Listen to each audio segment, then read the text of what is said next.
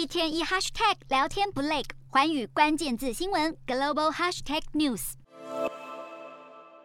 美国总统拜登搭机回到德拉瓦州的家中，但恐怕还得为二儿子韩特·拜登的事感到心烦，因为美国司法部在十一号升级对韩特的调查。韩特被指控税务诈欺以及在海外从事非法商业交易。美国司法部长贾兰德指派联邦检察官魏斯担任特别检察官，进行扩大调查。魏斯从二零一九年开始就针对韩特涉嫌未缴交联邦所得税。以及非法拥有枪支等指控展开调查，而在魏斯告诉德拉瓦州联邦法院六月与韩特达成的认罪协定不再有效后，美国司法部公布这项任命，扩大魏斯的调查权利。虽然魏斯是美国前总统川普任命的联邦检察官，但先前被批与韩特达成甜滋滋的认罪协议。韩特在拜登于二零零九至二零一七年的副总统任内和之后，在中国、乌克兰和其他地区从事的商业交易，